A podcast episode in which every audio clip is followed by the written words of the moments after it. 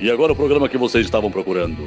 Aquele que vai tentar acabar com os mitos, derrubar os assuntos mais sinistros e não vai se desculpar por falar besteira.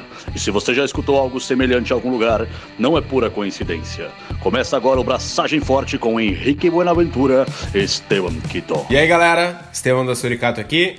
Alô, Henrique Boaventura e nós voltamos dos mortos. Aproximadamente dois meses depois, depois de viagens para Bélgica, trabalho, férias, Mudança de trabalho. muitas peripécias, Estamos de volta ao bom e velho estúdio LP, Estúdio LP, boa. cercado dos nossos ah, Nossa audiência, nossa fiel. audiência fiel. Entendam como vocês quiserem. Estamos aqui de novo. Faz, estávamos com saudade de fazer isso, mas a vida aconteceu e quando a vida acontece, a gente tem que dar atenção à vida. Então, nesse tempinho, a gente cada um se dedicou um pouquinho às suas coisas. Estevão a Suricato, eu mudei de trabalho, mudei 500 mil coisas.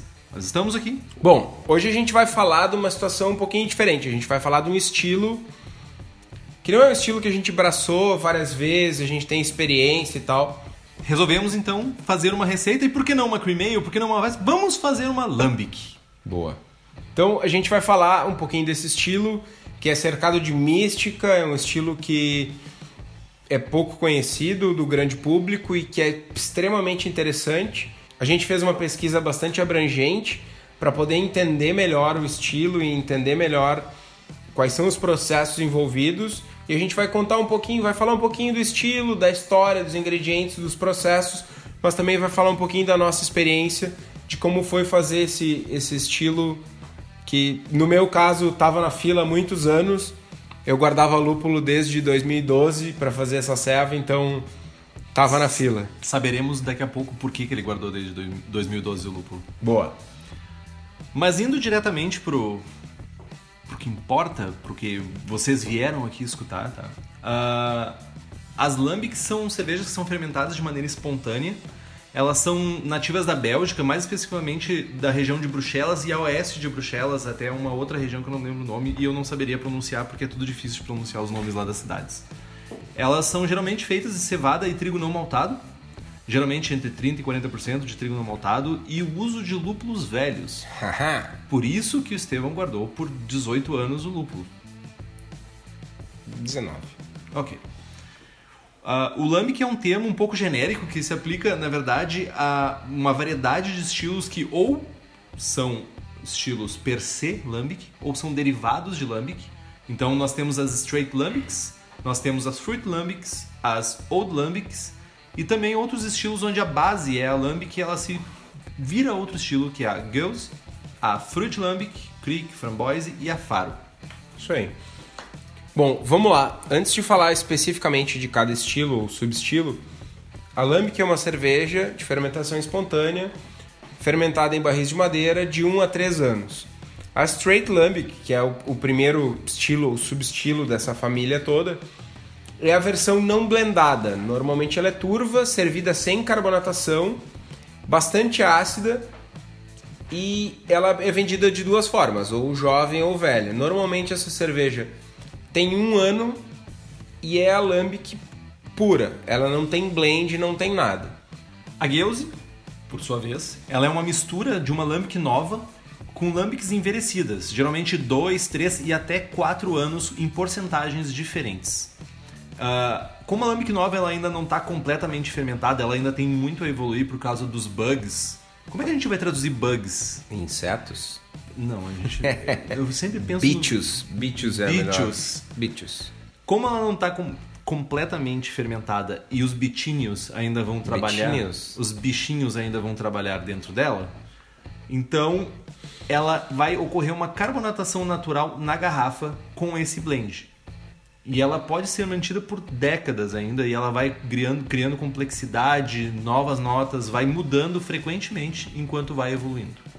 Outro estilo é a Faro, que é uma cerveja de baixo teor alcoólico, adocicada, que é feita com um blend de lambic e uma cerveja muito leve e fresca, com adição de açúcar mascavo, ou caramelo, ou melaço.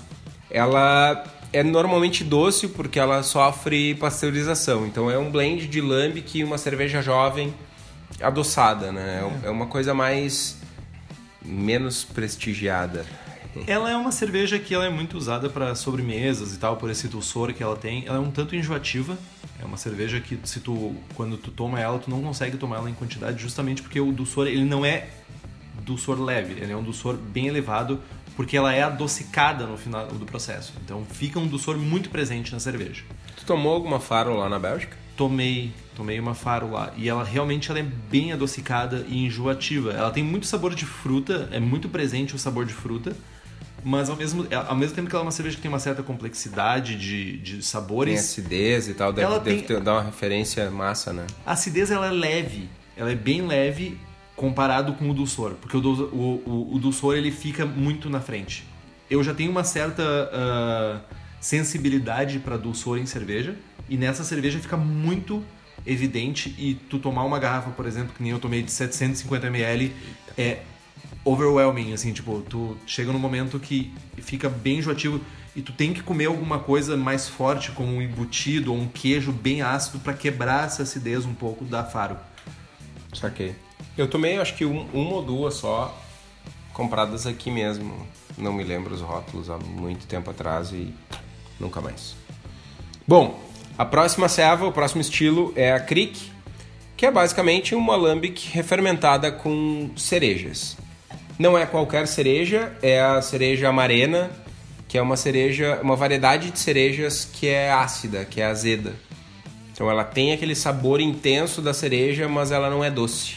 E ela tem, eu acho que o equilíbrio perfeito porque justamente como o Estevão falou, ela não é doce. Então, por mais que tu coloque, geralmente as cricks, por mais que tu coloque alguma fruta que seja, tem um, um teor de açúcar elevado, o cervejeiro ou a pessoa que for fazer o blend da cerveja, ele tem o cuidado de usar uma cerveja que consumiu todo o açúcar. Então vai ter sabor de fruta, mas não vai ter açúcar de fruta.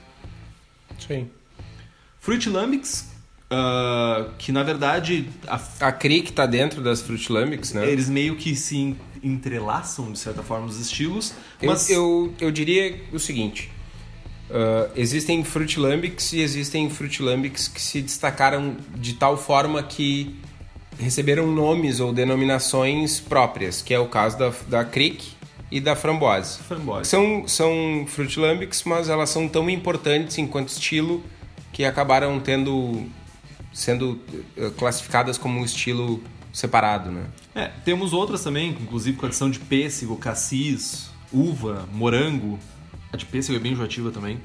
Eu tive a oportunidade de tomar a peixe, que é a de pêssego, e apesar e ela realmente é um, é um gosto bem grande, bem forte, bem presente de pêssego, e por muitas vezes eles acabam por uma questão mercadológica, adocicando.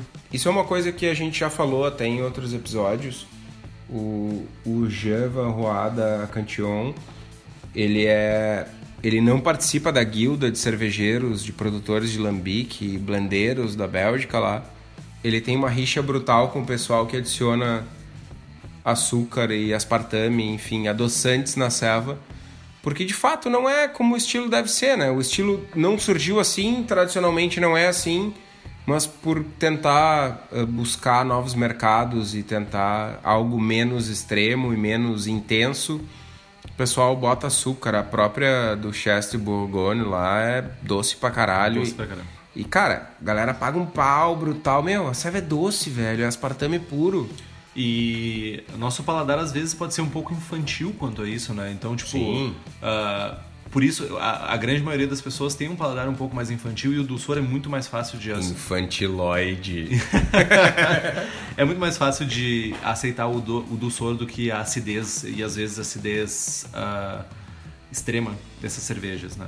E um fato interessante, eu tive a oportunidade de ir também na Cantillon, momento babaca, mas tipo, eu tive a oportunidade de ir na Cantillon e isso é uma coisa que eles falam o tempo todo dentro da cervejaria, que é nós não adoçamos as nossas cervejas. Tipo, você não vai ver açúcar como ingrediente dentro da cervejaria. Isso é uma coisa que eles batem bem forte na tecla. Até poderia ter açúcar, né, meu? Só não pasteurizar a ceva, deixa fermentar e já era. Né? Exato. Bom, as lambics, as gueuses e as cricks, rotuladas como old ou Ville ou Fili, eu não sei como é que se pronuncia exatamente em neerlandês, são protegidas por lei dentro da União Europeia e elas devem ter certas características para ser vendidas com este rótulo, como idade média, a densidade mínima, pH, amargor, quantidade de isoamil acetato, que é a bananinha, aquela da Weiz. E, inclusive, elas devem ser fermentadas de maneira espontânea. Uh, tu não pode fazer um pitch de bugs, novamente, ou bichinhos, para fermentar essa cerveja. Isso vai ajudar o vivente a saber que o produto que ele está tomando, que ele está degustando, é um produto original e sem adição de adoçantes. Cara, isso dá um, um pouco de, de. Como dizer isso? Isso dá um pouco de, de poder para o cliente, né? Para o consumidor. Uma transparência. E transparência, exato. Cara, ok, eu tenho vendo aqui a serva adoçada lá para o mercado americano que. Tivemos! Né? Ah, né? Mas é, ao mesmo tempo dá a possibilidade para algumas marcas venderem produtos true. True, roots. Roteira. Mas beleza, isso é um contexto um pouco histórico, então a gente fez um, uma passada geral sobre os estilos. Então vamos nos aprofundar aqui. Uh, logicamente que a gente está falando especificamente sobre a Lambic, mas como a gente falou antes, muitos estilos se derivam dela, então a gente pode assumir ingredientes, muitas coisas para outros estilos. Com Cara, diferença de adição de frutas. Para tudo isso que a gente falou, a base de insumos é a mesma, com exceção da fruta, né? Exato. E de adoçantes, aspartames e etc. Cara, a gente não considera isso. E que nós não vamos fazer. Não isso. façam isso em casa, não, não. Não dediquem 3, 4 anos da vida de vocês para chegar lá no final e botar açúcar e pasteurizar uma serva. Botar zero cal, velho. Cara, não. Não, não, não. Tá errado. Simplesmente tá errado. Voltem a tomar escola se vocês forem fazer isso. Sorry. Ou peixe. Aquela bagulho doce de pêssego. Da Shimmers. Shimmers, é. Então.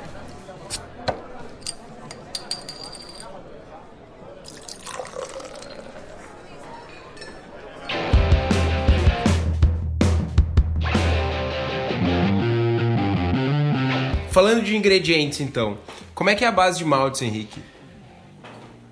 Praticamente o tempo todo, praticamente em quase todas as cervejarias, nós estamos falando de malte pilsen belga com de 30 a 40% de trigo não maltado. Algumas cervejarias usam, por exemplo, Munique, Viena para dar cor, alguma coisa, mas a, tradicionalmente falando, a base do grist vai ser malte pilsen e trigo não maltado. Por que trigo não maltado? O amido vai gerar um material mais complexo que vai ser consumido durante a fermentação, que é bem longa, pelos micro-organismos, pelos bichinhos. Então a gente quer que tenha bastante amidos e proteínas dentro da cerveja que vão ser consumidos ao longo do tempo e não vão ser consumidos na fermentação inicial, seja via Saccharomyces ou Brettanomyces. Basicamente isso. Ou seja, a gente quer mais dextrinas no mosto. Exato. Ok. O trigo em floco ele já é pré-gelatinizado, então tu evita de precisar fazer um cereal mash, que é um inferno vai precisar de mais panela, tu vai precisar de mais tempo, então tu já evita isso. Uh, algumas cervejarias utilizam milho como adjunto, mas como uma forma de baratear o processo. Uh, mas não é tão comum no, no, no, meio tradicional. E os lúpulos? É, com relação aos lúpulos, a gente tem que entender que muitos dos micro-organismos que vão atuar na fermentação dessa cerveja, eles sofrem uma influência negativa uh, dos lúpulos e dos alfa-ácidos presentes nesses lúpulos. Então, uma, um método, enfim, alternativa que as cervejarias tradicionais encontraram é, é a utilização de lúpulos velhos. Quando a gente envelhece um lúpulo em flor por 3 anos, ele vai perder 100%, 99, todos por centos dos seus alfa-ácidos. Então ele não vai gerar amargor, ele não vai gerar essa, essa carga de substâncias amargas que vai influenciar os micro-organismos, mas ele vai manter características bacteriostáticas que vão impedir a proliferação de bactérias e outros micro-organismos que são nocivos à cerveja e ao ser humano. Essencialmente, a gente vai usar lúpulos, lúpulos em flor envelhecidos por 3 anos ou lúpulos em pellet envelhecidos por 6 anos aproximadamente. Isso não confere amargor à cerveja, mas confere sabor e aroma e confere principalmente as, essas uh, propriedades bacteriostáticas. Só para ficar claro, sabor e aroma, mas muito baixo. Sim, sim, não é um aroma de. A gente vai ver depois que a quantidade de lúpulo é absurda, é, é, é grande, a full, só que não tem como o lúpulo é velho, né? Aquela coisa, ele já, já se foi. Uh, para quem é caseiro, para quem vai produzir a sua lambique em casa, como eu, envelheceu o, o lúpulo em flor por 5 anos, é uma maneira de acelerar o processo é colocar o lúpulo no forno, espalhar ele em, em telas no sol, deixar o ar livre, não adianta deixar ele no pacotinho, ele precisa oxidar. Então, forno, tempo, luz, calor são as maneiras adequadas de, aspas, tratar o lúpulo. É, eu via. Tem alguns uh, do-it-yourselfs que a galera faz. Tem uma galera que, para envelhecer, que faz caixas com fundos vazados, com telas, empilha e deixa exposto ao vento com ventilação para entrar e não entrar bichos, logicamente não sair voando o lúpulo. Deixa com esse, essa ventilação e deixa ao relento mesmo, deixa, só não deixa pegar umidade, mas tirando isso, deixa no sol, deixa no vento, deixa a, no relento para tentar para acelerar para tentar acelerar esse processo de envelhecimento do lúpulo. Mas três anos é um tempo que parece ok. Pelo menos foi o que a gente fez e ainda tava com cheirinho, né? Tá, meu. E a água? Historicamente, uh, o estilo não tem grandes correções de água. A água na região é uma água relativamente uh, leve em minerais. O, uh, o, que nós podemos fazer é adicionar um pouco de cálcio e magnésio para ajudar no metabolismo da levedura que vai ajudar a longa fermentação a ser um pouco menos sofrida.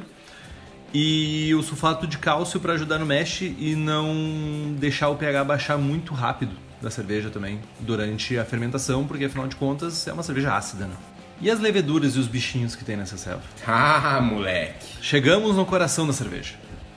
Cara, é muita coisa. Bom, uh, a gente vai falar um pouquinho de cada um dos micro-organismos, dos principais ao menos, que tem um papel importante na produção das lambics.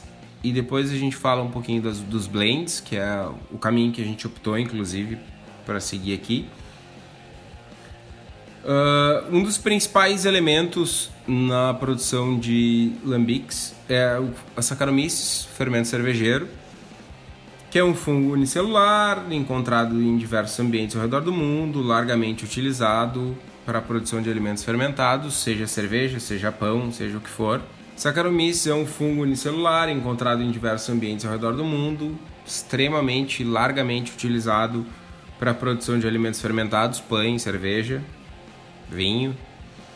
Saccharomyces cerevisiae, pastorianos, baianos são os mais comuns das células que estão presentes no mosto de lambique é a maior célula e é a célula mais floculenta.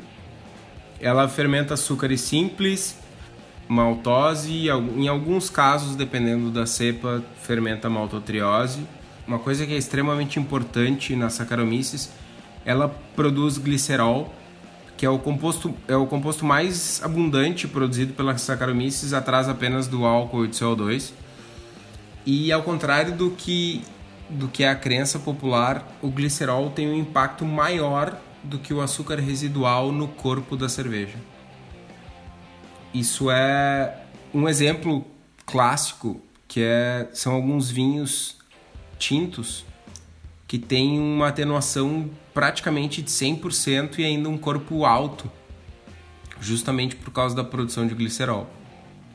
Isso acontece na cerveja também e é o que acontece quando a gente tem tipo uma Brett IPA da vida, uma, uma cerveja fermentada 100% com Brettanomyces, às vezes ela termina, sei lá, em 1014 e ela tem esse, esse, essa sensação na boca super seca, porque a Brett não produz glicerol e não tem esse, essa sensação de corpo. E uma coisa interessante da Saccharomyces é que quando ela está presente com a Brett ou anterior, ou rola a fermentação anterior ao inóculo de Brett, ela dá a possibilidade de uma produção maior de sabores, aromas e sabores na fermentação, porque a Brett pode consumir subprodutos da Saccharomyces. Um exemplo clássico são sour beers fermentadas com a fermentação primária feita com Saccharomyces pastorianos, fermento lager, e que são posteriormente refermentadas com Brett. A Brett vai consumir compostos sulfurosos produzidos por esse fermento e vai transformar em ésteres malucos muito loucos. E tem uma parada legal também que cervejas fermentadas primariamente com Saccharomyces, uh, primeiro que uh, recomenda-se que use um underpitching para justamente gerar mais esses compostos que vão ser uh, consumidos por outros bugs depois e gerar novos sabores, etc. Uma coisa interessante também é que cervejas fermentadas primariamente com Saccharomyces, elas vão ser geralmente menos ácidas porque vai ter menos substrato para os bugs comerem depois, ao contrário de que cervejas fermentadas só com bugs ou com um underpitching extremo de Saccharomyces vão ser mais ácidas, justamente porque os bugs vão ter mais alimento, vão ter mais nutrientes para agir no final da fermentação. Ok. Próximo bicho. Bretanomyces, tão conhecida já dos suricatos. Ela ocorre naturalmente na casca de frutas e em frutas apodrecendo. Ela se especula que apesar da aura de selvageria, termo correto, que termo bonito, selvageria, e contaminação, muitas so cepas sofreram alguma domesticação acidental, visto que muitas cepas isoladas no, na natureza não conseguem fermentar completamente o mosto. Elas são células menores e menos floculentas, se a gente for comparar com as Saccharomyces. Uma coisa interessante falar aqui é que tem, tem todo esse, esse medo em muitas cervejarias de que a ah, bretanomícia vai contaminar tudo, vai apodrecendo. Cara, tem uma dificuldade de sanitização porque a célula é menor.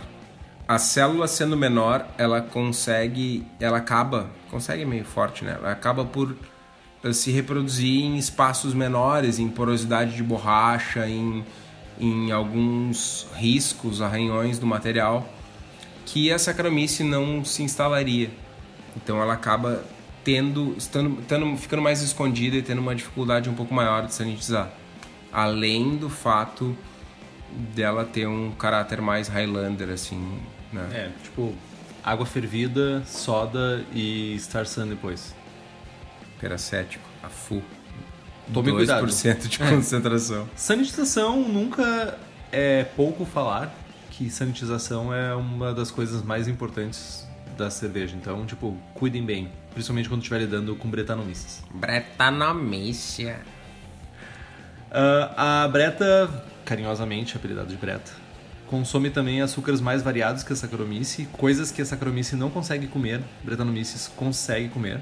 Ela é menos previsível em termos de impacto no sabor, porque ela se alimenta de subprodutos da cerveja. E ela não está adaptada para floculação, então ela vai ficar de suspensão na cerveja, comendo até os cantinhos do barril que tiver, ela tiver dentro, até o fim. Ela consegue sobreviver por longos períodos em ambientes com pouquíssimos nutrientes, então daí que vem o efeito Highlander dela, tipo Who Wants to Live Forever.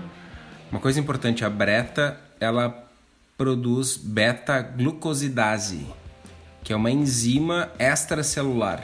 Eu não consigo nem falar isso. É, eu tentei várias vezes, vocês não perceberam porque a gente cortou, né? Mas foram. Mágica da, é, da edição. Exato. Essa enzima, ela transforma dextrinas em açúcares mais simples. Então, o que que acontece? Terminou, terminaram os açúcares simples do mosto. Não tem mais glicose, não tem mais frutose, não tem mais maltose, não tem mais maltotriose. Secou a fonte. O que que a Breta faz? Ela bota para fora beta-glucosidase. Ah, moleque! As ases. Tem que, tem que confirmar depois se eu falei certo, tá? Ok, pode ser ter sido uma essa enzima, uh -huh, essa enzima, ela vai quebrar dextrinas que ainda estão presentes no mosto em açúcares menores. E aí disponibilizando mais alimento para breta, que por sua vez não decantou ainda porque ela não está adaptada para flutuação, porque ela é aspas mais selvagem saca? Wild.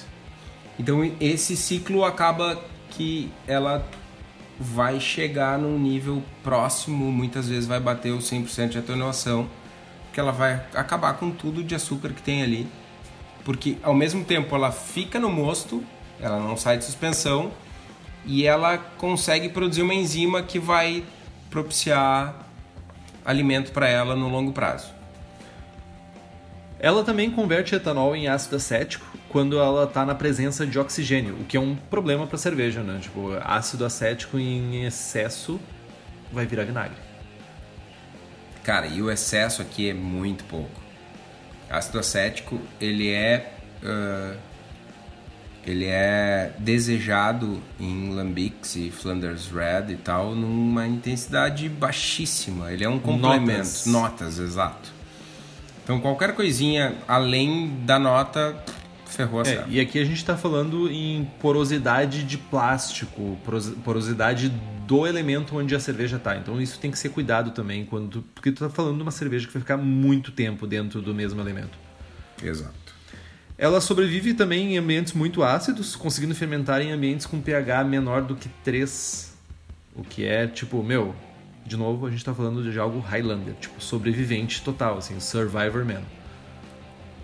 Ela também forma película, tá? Que surge na meiuca entre o gás e o líquido. Que é na superfície do líquido, é, na fica real, ali na... Né?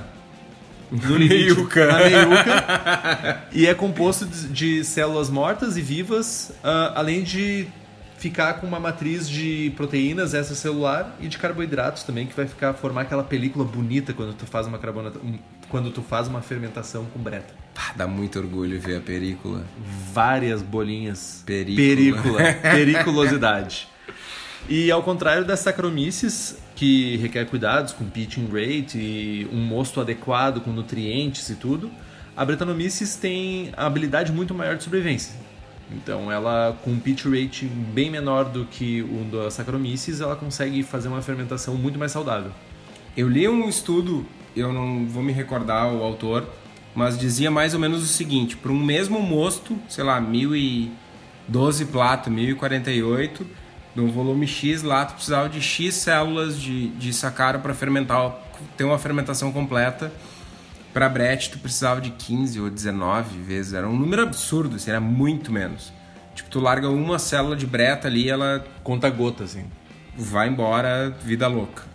É Lindo. muito. Aí, aí, cara, tu junta isso com aquela coisa da breta ser uma célula menor e tá mais. e conseguir se esconder nos recônditos do fermentador, tu tem um potencial de contaminação muito maior, né? porque tu precisa de muito menos células e elas, essas células podem estar melhor escondidas dentro do fermentador, melhor protegidas do sanitizante. Sabe aquela bombona que tu pegou e esfregou com o lado verde da esponja? Danou-se, velho. Esse tu não usa mais pra Bretanomices. A não ser que tu vá usar só pra Bretanomices. Usa sim, usa sim. Para com isso. É, usa e depois diz pra gente o que aconteceu. Digo? Quer que eu diga agora? Pode deitar. que outros bichinhos? Partindo para as bactérias produtoras de ácido lático, a primeira delas é o Lactobacillus, que é uma bactéria largamente presente no ambiente, inclusive no nosso corpo. Ela é utilizada largamente em produção de alimentos, queijos, iogurte, pickles, kefir, sauerkraut, sourdough, enfim, ceva. Todo mundo usa, todo mundo come. Ela produz ácido lático a partir da fermentação de açúcares simples. Os açúcares fermentáveis pelo lacto, eles variam de espécie para espécie, né, de, de lacto, mas de uma maneira geral são açúcares uh, são simples, é glicose, frutose, maltose, sacarose.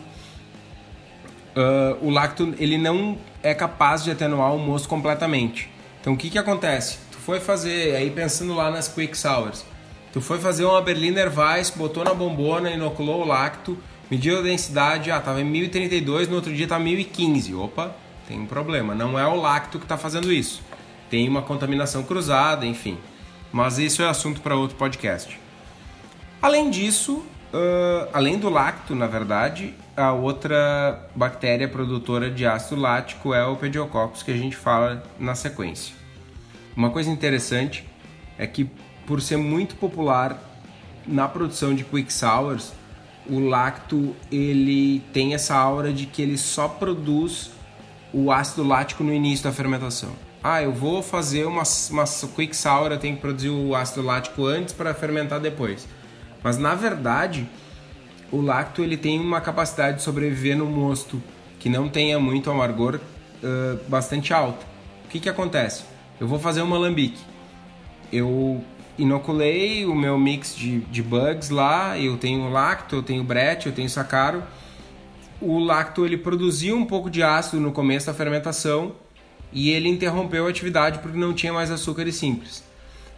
A sacaro vai fazer a fermentação alcoólica, a brete vai fazer a fermentação secundária e lá, sei lá, seis meses depois, não tem mais nutrientes simples, a brete ela começa a produzir a beta-glucosidase e começa a degradar dextrinas. Essas dextrinas vão virar açúcares simples.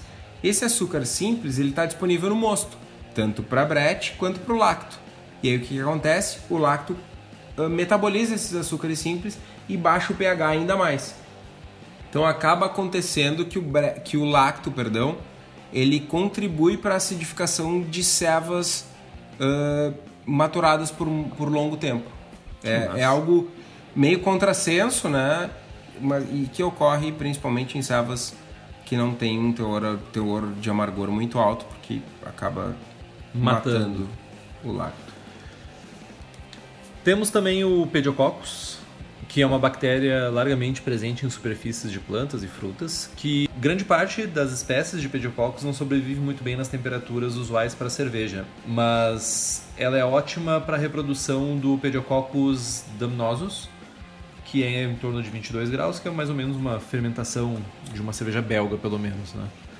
Então, o Pediococcus damnosus é um microorganismo responsável em grande parte pela acidificação das lambics ele não produz álcool ou CO2, ele produz amilases e glucosidases, que o Kitó explicou antes, permite que o PED continue atenuando o mosto além do limite das Saccharomyces. Ou ele seja, tem esse mesmo efeito, ele tem essa mesma ação da Brett.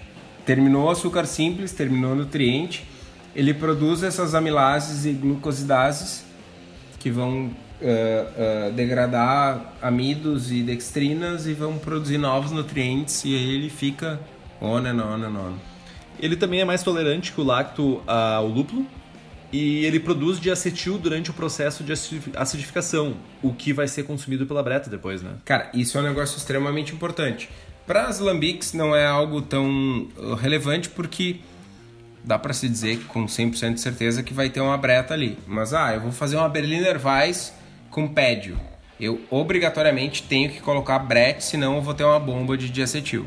E fica. Que a Brett vai consumir esse diacetil e vai transformar em éster e tal. Só quem já teve uma contaminação por pédio sabe o que é uma bomba de Exatamente. Enfim, segue o baile. Um, cara, uma coisa legal do pédio também é que para quem já produziu alguma sour uh, de, de maturação longa e tal, o pédio ele pode deixar a ceva doente aspas. Os americanos chamam de sickness ou ropiness. A ceva ela fica parecendo clara de ovo ou ranho. É bizarro. Ranho. Ranho, ranho. Branquinho. Coriza assim, do nariz. É, ranho. Famoso ranho. A ceva ela fica...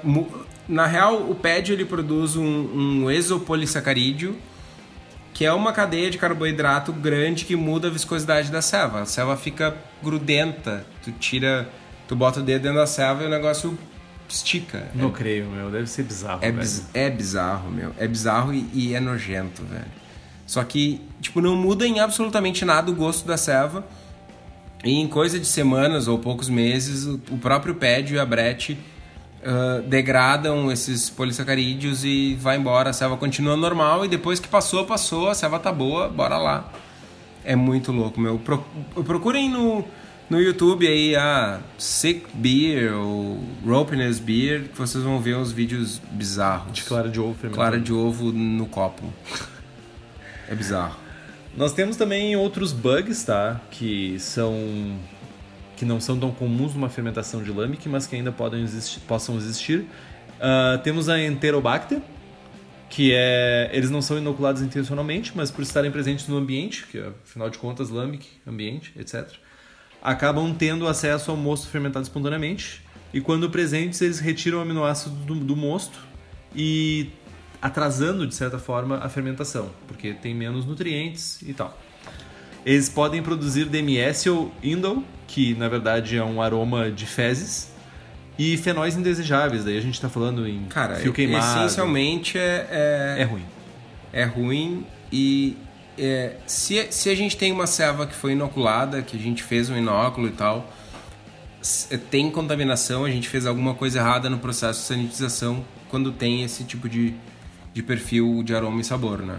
Numa serva ah, fermentada espontaneamente é ralo e bola pra frente, tava no ambiente e tal, mas né, enfim, a gente tem Vamos que blendar para tirar esses sabores e aromas. Não dá, não dá, velho, não dá. Temos também o acetobacter, que são bactérias que metabolizam o álcool em ácido acético na presença de O2, então de oxigênio, acima de 25 graus. Elas não são desejadas na cerveja porque ah, pequenas quantidades de ácido acético elas podem gerar um, um resultado na cerveja que não é o desejado. Uma coisa interessante que gera um pouco de confusão. Acetobacter produz ácido acético. Uh, Lambics e Flanders Head e tal exigem, ou enfim, tem um caráter de ácido acético sutil. O pessoal acaba confundindo, ah, vou, vou inocular, vou contaminar minha cerveja com acetobacter, é bom. O que, que acontece? Quando tem uma contaminação por acetobacter, hum, extremamente, de uma maneira extremamente rápida, a cerveja fica tomada por ácido acético. Passa dezenas de vezes do nível aceitável. E aí o que, que acontece? Não, vem o Estevão, gênio. Não, olha aqui, eu tenho 20 litros da minha alambique aqui que contaminou com acetobacter. Eu tenho outros 100 aqui, vou blendar, claro. Aí tu tem 120 litros de vinagre, tá ligado? Cerveja ruim. Porque a contaminação é muito rápida. O ácido acético que a gente quer na cerveja, tanto na Lambic, quanto na Flanders, quanto nas American Sours mais complexas, é um ácido acético proveniente de produção de bretanomices em contato com oxigênio. Não é acetobacter. Acetobacter é um negócio muito brutal, é muito rápido e é muito intenso. Então, vinagrou o negócio, cara, não tem choro, é ralo, bota fora, Tempero de outra. salada. Nem pra isso.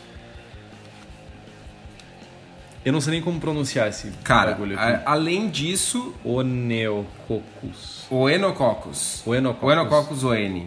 Cara, são bactérias que são comuns na indústria do vinho e elas fazem a fermentação malolática. O que, que é isso? É uma fermentação que converte ácido málico em ácido lático. O ácido málico é um ácido mais que tem uma- um caráter mais áspero, mais intenso do que o ácido lático. Então a gente vai transformar uma cerveja. Isso, era, isso é bem pouco conhecido até pouco tempo atrás, mas com, a- com o crescimento dos estudos de sour beers e tal, o pessoal acabou descobrindo isso para transformar principalmente sours com fruta em, em cervejas com uma acidez menos intensa. O que, que acontece? Eu vou lá, faço, produzo uma cerveja, pH 13, 13,2 e eu meto fruta. Pum! Aquela fruta está carregada de acidez, ácido cítrico e ácido málico intensos e vai diminuir o pH da minha cerveja ainda mais. Então eu fico com uma cerveja ácida ao extremo. O que, que eu faço? Eu faço uma fermentação malolática que vai transformar esse ácido málico e esse ácido cítrico num ácido lático menos intenso e mais palatável. Ah, o ácido málico está presente em, em muitas frutas. O único cuidado que a gente tem que ter é que existe a produção de diacetil quando tem muito ácido cítrico. Que até é o caso do vinho Chardonnay, que tem uma notinha de, de, de manteiga, aquela coisa toda. Aquele rançoso é muito foda, né? É muito ruim falar. É, Mas geralmente uma é- coisa ruim, né? É, exato. Mas enfim, ele tem aquela notinha que é exatamente oriunda dessa fermentação aí. Além disso, a gente tem fermentos oxidativos, que dois exemplos clássicos são a cândida e a pi- pichia, pichia, whatever, que são fermentos comuns em cervejas produzidas espontaneamente, não é comum em, nos blends, tem até alguns laboratórios que vendem. Eles são, são fermentos que produzem película e utilizam oxigênio para metabolizar álcool e ácido acético. Então também, quando tem a presença de oxigênio, pode ser um problema. E eles têm um, pro, um, outro problema que eles têm uma alta propensão de produzir etilacetato. Uma vez que tem ácido acético na, na cerveja, enfim, no mosto. Que é um defeito e que não vai embora, não tem maturação que resolva. Então, normalmente, eles são a causa quando a gente tiver um, uma cerveja, uma, produzir um alambique que tem muito etilacetato, provavelmente tem cândida ou enfim, algo do tipo, mas é, é algo que a gente deve evitar. Passamos por vários bugs, tá? E daí você pode estar se perguntando agora, tá, e como é que eu Que vou que eu colocar? faço? Como é que eu vou fazer? Eu vou pegar uma gota de um, uma gota do outro e vou meio cientista maluco. Sim, nós somos todos cientistas malucos por sermos cervejeiros. Fala por ti, velho. É, tem os, os cientistas psicopatas, né, no caso do Kitó, mas nós conseguimos essas culturas através de um blend específico feito por laboratórios, como por exemplo o Waist 3763, que é o Roseler Blend, que é um dos mais clássicos referentes a lambics, porque vem da região, ele é um blend específico, ele tenta reproduzir a flora microbiológica da região de Roseler, que fica na Bélgica. Nós também temos o WP 655, que é o Belgian Sour Mix 1. A diferença entre os dois é que no Waist tem uma cultura de sherry, que é uma Cereja. micro microscópico, microbiológico, um microorganismo muito louco que faz something. É, ah, geralmente ele é o mais recomendado. ah, se vocês forem verem receitas e O tudo. Belgian Sour Mix, Não, o Roseler. Roseler. O Jamil. Rules. É, o Jamil. Eu preciso, Jamil, eu preciso Papa Ja- Jamil. Deus Jamil. Primeira Flanders Head que ele fez, ele mandou pro NHC com o Roseler Blend. A nota que ele recebeu era tipo 3 juiz muito pica, foi 45. Tipo, prim... é, vai se fuder, mestre Jamil, pai Jamil, né? Obrigado por existir. Obrigado por existir. foda, meu. Não, cara, é foda, simplesmente foda. Também tem na Fermento Labs, que é um dos parceiros aqui do Braçagem Forte. Eles também têm um blend chamado Lambic and Sours. Pra gente que quer fazer lambic. Inclusive, nós vamos falar depois da nossa receita. Foi o blend que a gente usou pra produzir a nossa. Eu não vou revelar o nome ainda. A nossa lambic. E além de tudo isso, ah, eu não consigo Aist, eu não consigo White Labs, eu não consigo Fermento Labs. Meu, garrafas de sour beers, revitalizar leveduras é uma prática excelente para conseguir bugs. Cara, uma coisa que vocês podem estar se perguntando, tá, mas e de que garrafas eu consigo propagar levedura? A gente vai postar no post. Vai postar no post? A gente vai postar uma lista de, de marcas de cerveja que a gente que são conhecidas por terem leveduras e bretanomices, enfim, bugs na garrafa, porque existe o caso de algumas cervejarias pasteurizarem a cerveja e depois inocularem com fermento de champanhe para fazer refermentação. Então nós vamos, fiquem atentos lá no post, vai ter a listinha das cervejarias, inclusive algumas que a gente está testando com os bugs lá. Boa!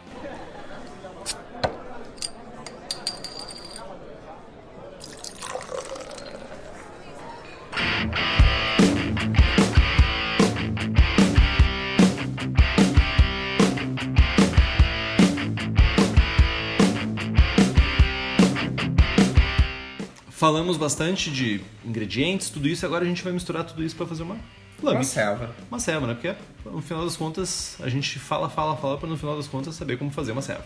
Ano que vem a gente descobre. E vai dar certo. Falando especificamente sobre a mostura, tá? Ah, o método mais clássico e mais complexo é o Turbid Mesh. O método surgiu em 1822, quando a lei holandesa previa taxação de acordo com a- o tamanho da panela de mostura. Ah, nesse método, uma série de rampas são empregadas com um tempo bem longo de mostura. E hoje em dia é utilizado apenas por tradição. Ela não é o método mais efetivo, mais otimizado, Mais eficaz. eficaz para gerar. Inclusive, mais pra frente a gente vai indicar os livros que falam um pouquinho mais sobre o estilo. Num deles tem uma, uma citação de uma cervejaria que fala que produz lambics respeitando a tradição, usando equipamentos do século XX. No caso, o livro foi escrito no século passado, né? Mas é, eles, eles têm um método de produção, tem como objetivo o mesmo mosto que o mosto do Turbid Mesh, mas de uma maneira mais eficaz, mais rápida, mais econômica, né? Que é o caso do Mesh Schedule da Wyst, que é uma das produtoras de fermentos, que tem uma maneira de extrair a quantidade ótimas de proteínas e dextrinas com menor esforço do que a gente teria fazendo um turbid mesh. Uh, ele foi testado nos laboratórios justamente para desenvolver culturas de uh, bichinhos, de bugs, de bugs, bichinhos, sem toda a complexidade que envolve no processo tradicional, né? A gente vai falar um pouquinho quando nós dermos a nossa receita, nós fizemos usando o Ice Mesh Schedule. Mesh Schedule. Isso aí. E a fervura? Cara, as fervuras são normalmente mais longas, algo de duas a três horas. Cervejarias tradicionais usam seis horas de fervura e no século retrasado tinha cervejarias que usavam 30 horas de fervura. Era, era algo bem intenso que foi diminuindo de acordo com a identificação da, da não redução do impacto. Ou da não redução do impacto, tá certo. E também tem a questão de que os métodos de fervura eles tinham métodos mais arcaicos que eles não conseguiam fervuras tão consistentes e tão fortes como eles conseguem hoje em dia.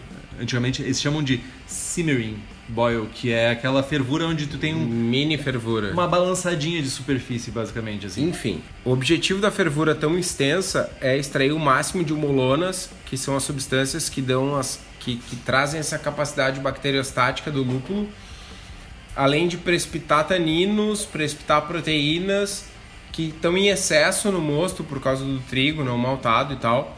Então a gente vai ter essa fervura intensa, vai deixar o mosto mais limpo, sem taninos, sem proteínas e ainda assim com uma quantidade intensa, uma quantidade alta de, de humulonas, né? Que vão ser responsáveis pela proteção do mosto durante a fermentação. Tradicionalmente, uh, o mosto é resfriado à noite pelo ar que vem da rua, então geralmente ele é feito numa época específica do ano, onde a temperatura da noite está numa temperatura específica que não geram, que não, tem, que não permite que tenham uh, outros tipos de micro-organismos no ar que vão trazer efeitos negativos para a cerveja. Eles geralmente bombeiam a, uh, o mosto para o segundo andar da cervejaria, onde são abertas as janelas, e tem um cool chip de cobre ou de madeira, dependendo da cervejaria, onde é bombeado, abrem as janelas e o ar da noite resfria a cerveja. Só para esclarecer, o cool chip é um piscinão 40 a 50 centímetros de profundidade, onde todo aquele mosto, sei lá, 2, 3, 5 mililitros de mosto repousa durante a noite esfriando. Uma curiosidade, para quem quiser fazer isso em casa, não funciona. Cara, tem diversos relatos. O que, que acontece? Quando tu tem uma massa de 5 ml de mosto numa profundidade ali dos 40, 50 centímetros, isso sai dos 100 graus, 90 e tantos, para próximo de 20 em 8, 10 horas. Se tu tem 40 litros, cara, isso sai dos 100 graus para 20 em 2 horas. Numa noite fria, por exemplo, as, as noites em que tem produção de mosto, no, tradicionalmente no, são noites que tem 5 graus Celsius, 6 graus Celsius. Numa noite com essa temperatura, tu vai de 100 a, a 20 em duas horas com 40 litros. Sem contar que no Brasil não existe mais noite com essa temperatura é, enfim, quase, né? Não a não ser que tu more é, em São José dos Ausentes. Não, invernão de Porto Alegre rola, meu.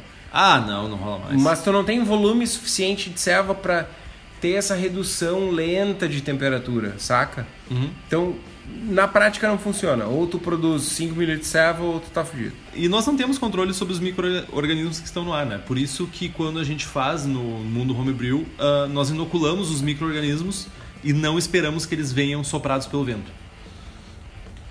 Cara, antes da gente entrar na fermentação, eu preciso falar sobre isso. Ou tem um momento posterior pra gente falar da aura da, das lambiques. Tu quer falar sobre o negócio de que a fermentação não vem Sim, toda? é uma falácia. Meu, essa história toda é uma falácia. Resumidamente. O que que acontece? Eu tenho lá um cool chip de 3 por 5, 15 metros quadrados, e que durante a noite, durante o resfriamento do mosto, vai cair, sei lá, meu, 5 mil células. Ah, muito bonito, fermentado espontaneamente. Esses 5 ml de serva vão para N barris, me ajuda a fazer a conta aí, 25 barris? Vários. 25 barris. Centenas. Que, cara, cada barril desse aí tem 3 dedos de lama no fundo, velho. E tem, porque lá na Cantillon eles têm os barris com tampões de, de vidro pra te ver como é que é.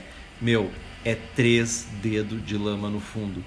Ah, e tu vem me contar essa historinha pra boi dormir que é inoculado pelo ar da Bélgica. Ok, em algum momento entrou uma bactéria, um, um micro-organismo qualquer que veio do ar e que incrementou a flora.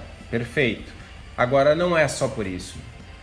Aquele barril que a Cantillon, ou seja lá qual for a cervejaria, que ele comprou lá da vinícola da França, que veio contaminado, meu. Veio com bichos dentro, velho. Não é a flora da Bélgica. Não, desculpa, mas não. Não. Tu tá te sentindo melhor que tu. Não, eu, eu não terminei ainda. Ah, ainda tem mais. Cara, Nossa. Bretanomices, velho. O, o troço chama Bre, Bretanomice. Não é porque é, é- não é belganomícia, é Bretanomice, porque vem da Bretanha, velho. Vem lá da porra da Inglaterra, velho. Não é belga. Isso tem no mundo inteiro, meu. Se o Estevinho quiser fazer uma lambique em Porto Alegre, ele vai conseguir fazer, meu. Você te- Cheira que nem lambique, tem gosto de lambique, parece lambique, tem textura de lambique, tem cor de lambique, é lambique, velho. Não interessa onde foi feito. Tem todo um. Nó, foi feito na Bélgica, porque só pode ser feito na zona leste da, de Bruxelas. Meu, Oeste. desculpa, senhores belgas, Jean e parentes, admiro vocês pelas servas que vocês fazem. Agora não me vem com esse papinho de que só dá pra fazer aí, porque não rola, velho.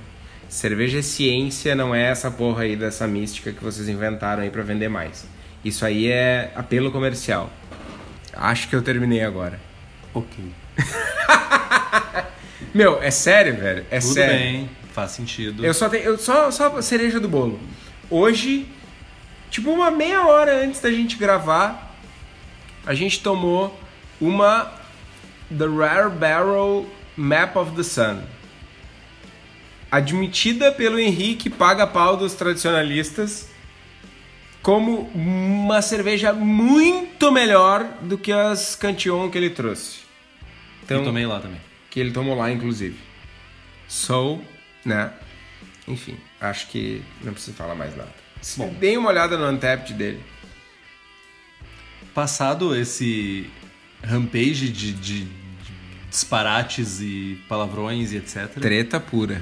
Treta pura. Vamos falar da fermentação, então. Vamos falar da fermentação. A fermentação vai ocorrer desde o do primeiro momento onde tem o inóculo, seja via aérea ou seja via barris com todos os bugs possíveis do mundo, como o rampage do, do que tu falou agora, até o final da vida da, da lambic que ela vai continuar sendo fermentada. Então, ao longo desse período, nós vamos ter cada um desses micro-organismos que nós falamos antes agindo em determinados momentos específicos. Nós vamos ter a Enterobacter trabalhando entre o, entre o terceiro e o sétimo dia, a Saccharomyces trabalhando por até duas semanas, o Pediococcus trabalhando entre três e quatro meses, e a Brettanomyces e outras ah, leveduras oxidativas que vão trabalhar de oito meses em diante. Tá? Então, essa cerveja ela vai durante ela vai sofrer muitas mudanças durante o processo. Não desista da sua cerveja. Isso é uma coisa interessante, é que ao longo do período de fermentação da serva, a cerveja muda demais. Em uma semana ela tá muito boa, três semanas depois ela tá horrível, cinco semanas depois ela tá boa de novo. Ela tem essa variação intensa, porque ao mesmo tempo que eu tenho uma, um micro-organismo atuando, semanas depois eu tenho outro e eu tenho outro saindo, enfim, tem muitos compostos sendo gerados e sendo metabolizados ao mesmo tempo. Né? É, é bem comum essa, essa alteração de perfil de sabor e para quem produz é extremamente importante acompanhar para poder minimamente entender um pouco mais do processo. E quais são os desafios dessa cerveja?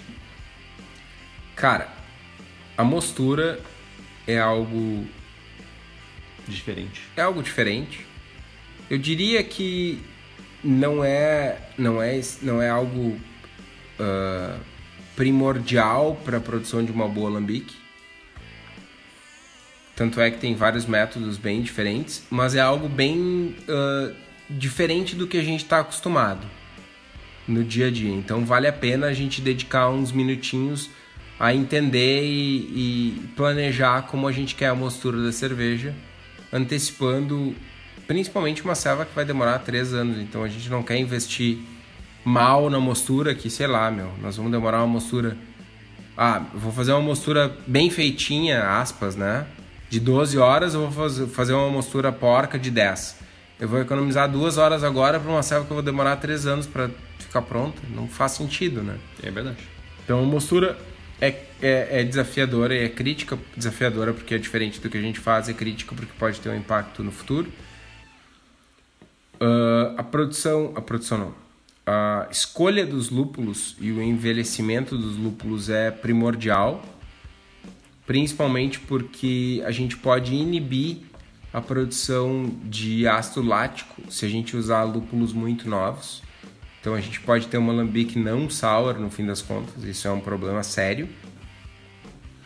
E encontrar os micro-organismos, né? Até pouco tempo atrás isso era muito difícil porque a gente não tinha nada no Brasil. Só garrafas. Hoje a gente tem a Fermento Labs, né? Que produz, para nós aqui de Porto Alegre, é uma mão na roda, né? Mas eles mandam para todo o Brasil, então. Então, já era.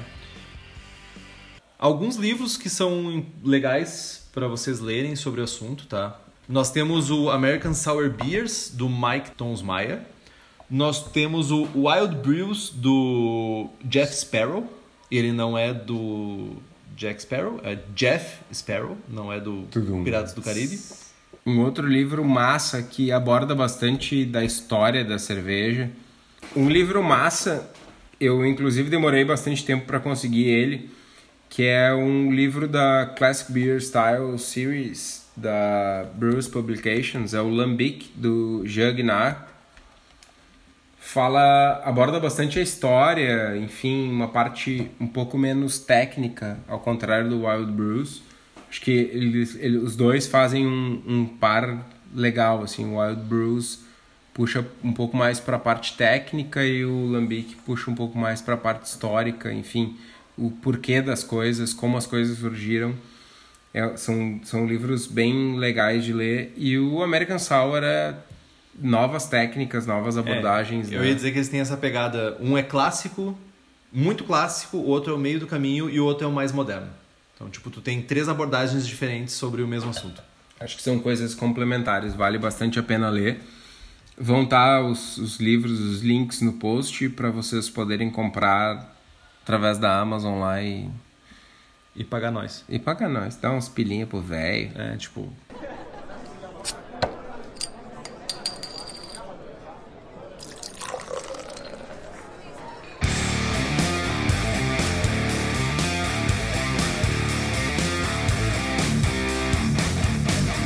Partiu receita? Vamos falar da Pavillon? Então, antes de falar, antes de qualquer coisa, a gente a gente é super fã da Cantillon e tal, e a gente resolveu fazer uma lambic inspirada nas lambics da Cantillon. E o local de produção foi o pavilhão da Suricato, né, lá na Suricato, famoso Pavillon. Daí, o nome da serva é Pavillon. É um projeto que tem uma duração aí infinita. A gente pretende produzir todo início de ano uma lambique nova. Lá em 2021 a gente vai ter a nossa primeira Gears. Na melhor época do ano para produzir lambic, no alto do verão escaldante de Porto Alegre. Enfim, mero detalhe. Então a cerveja ela tem uma densidade inicial de 1053 e uma densidade estimada de final de 1008. Bem estimada. Bem né? estimada, nós não sabemos o que que vai sair daí. A cor dela estimada também é de 7 EBC e ela vai ter míseros 1 IBU de amargor. É, esse um, um IBU aí é simbólico, né? É, exatamente, só para dizer que tem. Uh, o tempo de fervura dela é de 150 minutos e a eficiência que nós estamos considerando é de 65%. Então, uh, 62% de Pilsen e 38% de trigos em flocos. O, o trigo em flocos, esse eu posso garantir, foi comprado lá no Cerveja da Casa, que eu fui lá buscar. Nossos brothers que tem, eu não canso de dizer, o melhor moinho de malte do país. Sério, é fenomenal. Beleza. Também, uh, durante os 150 minutos de fervura, nós fazemos a adição, logo no início, de 5 gramas por litro de lúpulo. Faça isso, um cálculo para sua isso, cerveja. Isso é uma coisa interessante. Nós fizemos 100 litros de lambic. 100 litros, meu. Nós vamos... Cara, ano que vem nós vamos estar muito bem. Daqui a 4 anos, melhor ainda. Foram 500 gramas de lúpulo em flor envelhecidos lá de 2012. No perfil do Instagram tem as nossas fotinhos. Exato. Cara, só eu sei o que eu sofri nesses anos todos jogando esse lúpulo por um lado e pro outro dentro de casa. Patroa velha, meu, foi, foi tenso. Foi tenso. Trust me. A mostura, nós optamos por fazer o método que tinha uma melhor eficiência de extrato e de dextrinas, que foi o método da Waist. Então nós adicionamos todo o trigo em flocos com 10% do malte pilsen a 60 graus, com 75% da água da mostura. E depois nós aumentamos o, a temperatura da mostura para 100 graus e mantivemos por 30 minutos. Depois, adicionamos o resto do malte e ajustamos a temperatura para 70 graus. Esse, e... desculpa interromper, esse ajustar a temperatura para 70 graus é com parte da água de lavagem, né? Exatamente. Para diminuir a temperatura. Mantivemos por duas horas mexendo constantemente e depois deixamos descansar por 30 minutos. E ao fim, lavamos com o resto de água a 95 graus. Fervura de 150 minutos e depois inoculamos o nosso Lambic Sours da Fermento Labs. Deixamos fermentar a 27 graus por um. Deixaremos. É... De... Não, nós deixamos e ela vai ficar lá agora. Esquecemos ela por um ano. Basicamente, essa é a nossa receita. Uh... Tente fazer. E por favor, vamos compartilhar essa uh, experiência de fazer uma cerveja tão complexa. Cara, uma, ainda falando sobre fermentação, recentemente, com diversos amigos vindos do exterior, inclusive o Henrique, a gente teve acesso a algumas cervejas que têm drags, que têm fermento, né? Refermentadas com brete, enfim. Cantillon, Rodenbar. Rodenbar é pasteurizada. Cantillon. Cantillon. Cantillon. Consecration da Russian River. Map of the Sun da Rare Barrel. Uh, eu tenho alguma coisa New Belgium na geladeira também. Enfim. Eu estou propagando essas leveduras. Uma, uma dica é, tipo, façam um mosto a 1015, tipo, 500ml, inoculem o restinho da garrafa e Deixem. Se, deixem. Vai se demorar. Bom, se bombar, bombou. Se bombou, Propaga faz um step up aí no moço na mesma quantidade, 1040 e sigam a vida. E a gente, ao longo do, peri ao longo do tempo da vida na, da nossa lambique, a gente vai inocular esses drags de garrafa. Isso nos permite adicionar bugs que porventura não, não existam no mosto, né? Que não tem novos bugs, novas espécies, novas leveduras. Dá um pouco mais de complexidade e garante que, por exemplo, ah, eu tinha na bombona X da minha lambique eu não estava tendo acidez o suficiente, eu vou inocular drags da garrafa XPTO que vai ter mais pediococcus que vai gerar uma, uma produção de ácido lático maior, enfim. Isso é bastante comum, na, principalmente nas cervejarias que produzem American Sour Beers, eles inoculam drags de outras garrafas em, nos barris e controlam dos isso. Bons resultados. Dos bons resultados, exatamente. É isso então. Falamos sobre Lambic, braçamos com estilo cerveja bastante complexa, estilo bastante complexo, bem fora do comum, bem fora da curva. Eu acho que é um bom desafio para o início de ano. Quem tiver a oportunidade, ainda nesse início de ano de produzir. É sempre bom. Acho que o, principal, hoje o principal deal breaker para produzir uma lambique é o lúpulo velho. Então procurem a sua homebrew shop de preferência e deem uma conversada com eles. Se alguém tiver um lúpulo velho, é caixa, tendo lúpulo velho, uh, os micro-organismos a gente compra via, via Fermentolabs, malte, lúpulo, não tem nada demais. Tem que conseguir separar uma bombona, não precisa estar uma temperatura controlada 100% do tempo, então não é um empecilho muito grande. Quem sabe daqui a um ano a gente pode trocar uma parte do mosto para fazer um blend maluco aí. E aguarde notícias nossas, porque nós vamos falar dessa cerveja ainda. Daqui a 15 dias temos mais episódios. Assim espero. Não, não, não. não. Daqui a 15 dias. Voltamos temos... à normalidade. Voltamos à normalidade.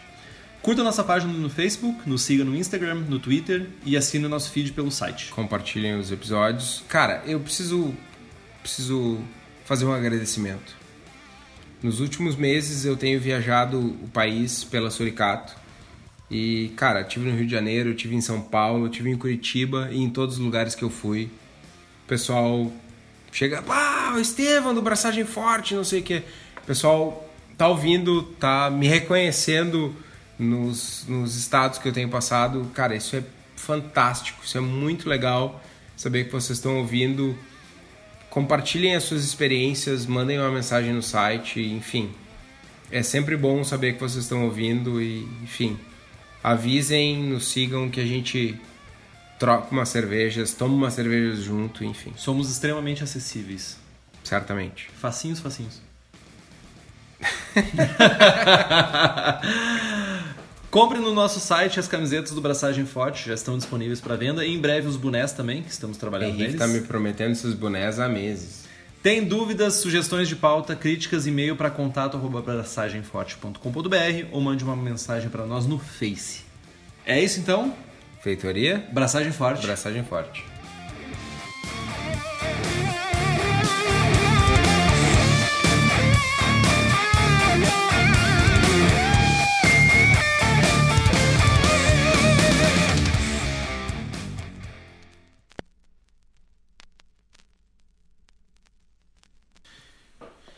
A gente passou por uma centena de bugs e. Sete. Ok, uma setena. Opa!